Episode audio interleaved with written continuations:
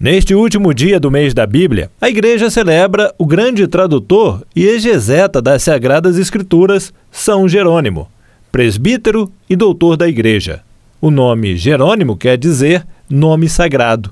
Ele nasceu em Dalmácio em 342 e ficou conhecido como escritor, filósofo, teólogo, retórico, gramático, dialético, historiador, exegeta e doutor da Igreja.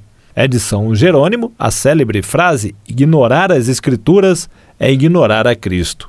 E para falar sobre a Bíblia, nós vamos conversar agora com o padre Dirley da Rosa, que é biblista e pároco da paróquia Nossa Senhora Aparecida, em Cambuí. Padre Dirley, primeiramente gostaríamos de agradecer a atenção e a disponibilidade do senhor em conversar conosco. Eu gostaria que o senhor falasse inicialmente sobre a importância desse mês da Bíblia.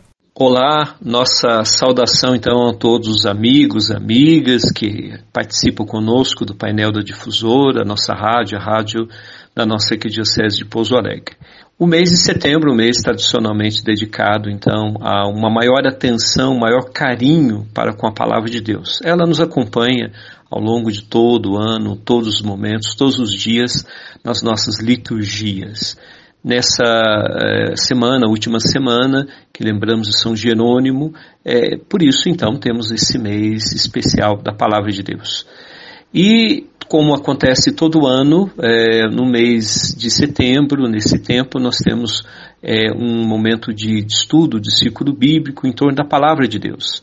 Esse ano completamos então 50 anos de estudos da Palavra de Deus. E cada ano ou é um livro sagrado, ou é uma passagem, um contexto é, da palavra de Deus que somos convidados então a refletir. São cinco encontros que a CNBB propôs então para reflexão desse mês da Bíblia.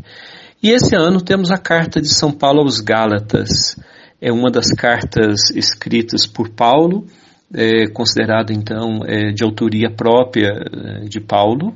É, nós temos um outro grupo que é bem provável de um secretário, um discípulo, e um outro grupo ainda de cartas que consideramos cartas paulinas, é mais distantes do autor São Paulo. A carta aos Gálatas é, nasce de uma viagem, da segunda viagem de Paulo, uma região mais ao norte é, da atual Turquia e traz uma realidade muito viva da presença então de é, judeus é, que compunham essa comunidade, como também daqueles que não eram do mundo judaico, do mundo grego. Paulo tem uma linguagem dura, como era próprio do estilo é, pastoral de Paulo, é, reclamando um pouco na carta do abandono da comunidade. A comunidade abraçou a fé no primeiro momento, depois passa por uma crise era próprio do estilo de São Paulo se dirigir então a uma comunidade, é, fundar então ali uma cidade, né, fundar uma comunidade com aqueles que abraçavam o anúncio da palavra de Deus. Depois de um certo tempo, ele se dirigia a uma outra comunidade e de lá ele escrevia, mantinha contato com as comunidades que ele tinha passado e fundado. E a carta aos Gálatas representa então esse momento posterior. Paulo já não estava, é claro, na comunidade e mantinha, procurava manter então contato com essa comunidade. Como todas as cartas paulinas, tem muitos detalhes particulares e, acima de tudo, uma grande riqueza para as nossas comunidades, para a nossa igreja atual um bom estudo, uma boa, um bom aprofundamento, então, da palavra de Deus nessa carta de São Paulo aos Gálatas. Agora, padre, em que língua a Bíblia foi escrita? Nós temos três línguas principais. Todo o Antigo Testamento, na sua grande maioria, é, os livros foram escritos é, na língua hebraica. É uma língua que depois, no tempo de Jesus, permaneceu quase que restrita, reservada só no momento das celebrações, no templo e na sinagoga. No tempo de Jesus, é, se falava na família, no dia a dia, o aramaico. É uma língua que foi introduzida também lá no Antigo Testamento, quando o povo então teve contato com o mundo dos persas, né, no exílio da Babilônia. E por isso, então, é, nós temos alguns trechos também no Antigo Testamento é, que nós temos na língua aramaica algumas partes, alguns eh, trechos de alguns livros do Antigo Testamento. E também temos, depois, quando o povo tem contato com a língua grega, nós temos também algumas, alguns livros que chegaram até nós preservados somente na língua grega. É bem provável que alguns escritos é, preservados na língua grega tenham sido elaborados, redigidos na língua hebraica, e depois, com uma tradução, se preservou a língua grega. O livro da sabedoria, o último escrito do Antigo Testamento, é bem nítido, no, olhando para o estilo do, do escrito, que ele já foi elaborado, escrito diretamente na língua grega. Então, no Antigo Testamento, nós temos essas três línguas: o hebraico, o aramaico e o grego. Já o Novo Testamento, é, ele foi todo ele elaborado, escrito somente é, na língua grega. Há uma tradição antiga que talvez o livro de Mateus tenha sido elaborado inicialmente em, em é, hebraico, mas o que nós temos hoje preservados na Bíblia é de fato um livro é, todo ele estruturado na língua grega. A Bíblia é dividida no Antigo Testamento e no Novo Testamento. Eu gostaria que o senhor falasse um pouco sobre o Novo Testamento. O que é o Novo Testamento? É, nós costumamos, nós cristãos, dividir a Bíblia em dois grandes momentos. O Antigo Testamento, que é exatamente a, todo escrito até o nascimento de Jesus, e depois o Novo Testamento, que seria do nascimento de Jesus em diante. Né? Nós cristãos é, temos como livros especiais o Novo Testamento, porque é, eles trazem então esses escritos, os evangelhos, as cartas, a história de Jesus e depois a história do início da igreja. Nós temos então é, os, os, livros do Novo Testamento, são os quatro evangelhos, que, tá, que falam da infância de Jesus, Mateus e Lucas, depois toda a vida pública de Jesus, nós temos os quatro evangelhos, e depois o final é da vida de Jesus, né, os momentos ali da paixão, morte e ressurreição, também retratados nos quatro evangelhos. Temos depois um livro importante, o Atos dos Apóstolos, que fala do início da igreja, as cartas de São Paulo e depois um grupo de cartas é, que é, redigido, escritos, esses, esse grupo é, ali no, no, entre os cristãos, nós chamamos de cartas católicas. E por fim, então, é o Apocalipse. E como foi dividido, padre, o Novo Testamento? Essa forma de organizar, então, a Bíblia, né, um livro atrás do outro, os quatro evangelhos, Atos Apóstolos, as cartas paulinas, depois as cartas católicas e terminando o Apocalipse, é claro que nas primeiras comunidades esses escritos eram em rolos. Depois, lá no quarto século, que começou uma tradição de colocar em sequência, ainda de uma forma muito antiga, muito rudimentar, não é? que são os códex. E esses códex, é, que são folhas escritas, é, a palavra de Deus escrita em folhas, depois ali costuradas na sua borda, como se fosse um livro, de uma forma muito antiga, né? É, nos traz então esses códex é, mostram para nós primeiro quais eram os livros das comunidades e a sequência que a comunidade mais ou menos considerava como tradicional. Nós temos no início do Novo Testamento os quatro evangelhos, porque falam, é claro, do principal da vida de Jesus.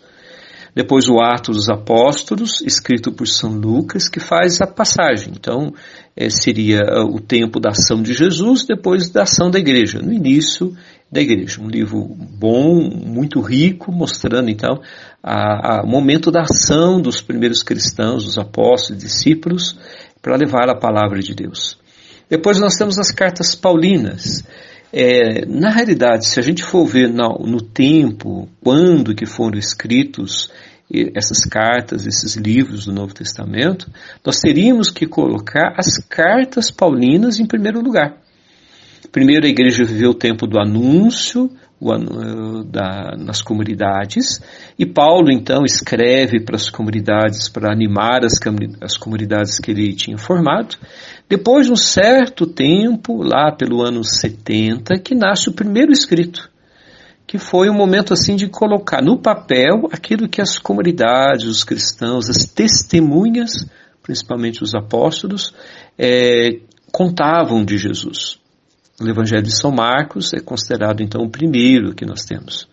Depois o Evangelho de São Lucas, o Evangelho de Mateus e o Evangelho de São João, escrito já quase no final do primeiro século. Então a ordem que nós temos na, na, nossa Bíblia foi aquilo que a tradição, muito tempo depois, foi organizando. Né? Então nós temos as cartas é, paulinas que deveriam vir em primeiro lugar, talvez aí os evangelhos, as cartas católicas, a carta de Pedro, as duas cartas de Pedro, a carta de Tiago, a carta aos Hebreus, e por último então é o Apocalipse. Essa seria então a formação e a divisão dos livros do Novo Testamento. O senhor falou inicialmente sobre as cartas de Paulo. Eu gostaria que o senhor falasse um pouco mais sobre essas cartas de São Paulo. Os textos, as cartas de São Paulo. Nós já mencionamos né, que Paulo tinha esse costume, é, como um bom missionário, chegava numa comunidade, formava a comunidade, primeiro com anúncio, depois um período de catequese, depois se dirigia a outras cidades, é, outras localizações e lá repetia o processo.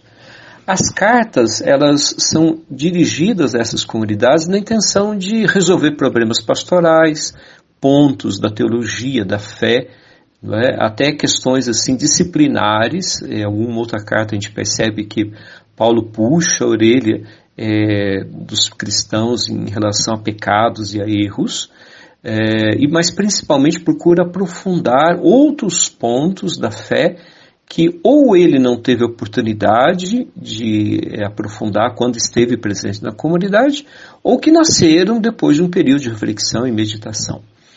É, são destinadas então a grupos, comunidades diferentes, e todas essas comunidades é, espalhadas ali por todo o território do Império Romano. Nós sabemos Atos dos Apóstolos que Paulo tinha essa dupla cidadania, né? Era judeu e, e também romano. Isso permitiu que ele pudesse, então, andar pelo território do Império Romano, fundando comunidades e depois, de um certo período, é, escrevendo. Paulo faz três grandes viagens e muitas dessas comunidades que ele fundou, depois escreveu, ele voltou a visitar as comunidades. A carta aos Coríntios, por exemplo, nós sabemos é, de quatro escritos. Dois nós temos nas nossas Bíblias, dois é, não, sabemos direito qual foi o destino.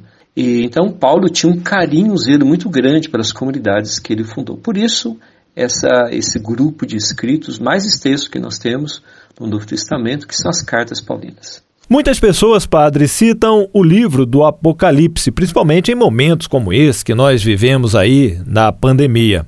O que o senhor diria sobre o último livro da Bíblia? É um livro particularmente que eu tenho oportunidade de ajudar no aprofundamento na Faculdade Católica já há alguns anos, e é um livro de uma riqueza muito grande, porque ele retrata para nós, é, já no final do primeiro século, isso é, depois de décadas da fé cristã sendo anunciada, proclamada em vários lugares, muitas comunidades refletindo, ele reflete então essa é, visão sobre Jesus Cristo, sobre a igreja e vários outros pontos é, da fé cristã.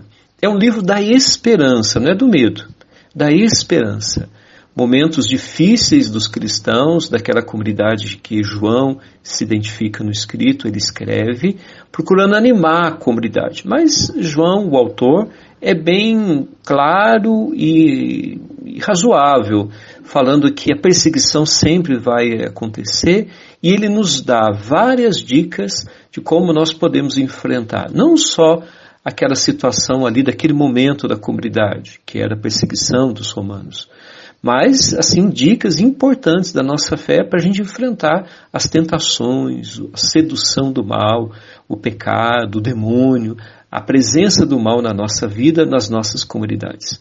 É um bonito livro é, da esperança cristã, com dicas então importantes para a nossa caminhada de fé e importantes para hoje. Como o momento era crítico, muito difícil, o autor João preferiu usar então uma linguagem muito comum no Antigo Testamento, presente no Antigo Testamento, que é a linguagem de símbolos. Nós falamos então uma linguagem apocalíptica, símbolos, sinais. Quando nós tomamos conhecimento então desses sinais e símbolos, nós percebemos o bonito estilo, modo que o autor né, do Apocalipse procura apresentar a nossa fé, a nossa esperança em Cristo Jesus, que nos acompanha e acompanha sempre, acompanha a nossa igreja, está sempre presente conosco. Conversamos com o padre Dirley da Rosa, que é biblista e pároco da paróquia Nossa Senhora Aparecida, em Cambuí, falando sobre a Bíblia e sobre as discussões desse ano em torno das cartas de São Paulo durante o mês da Bíblia.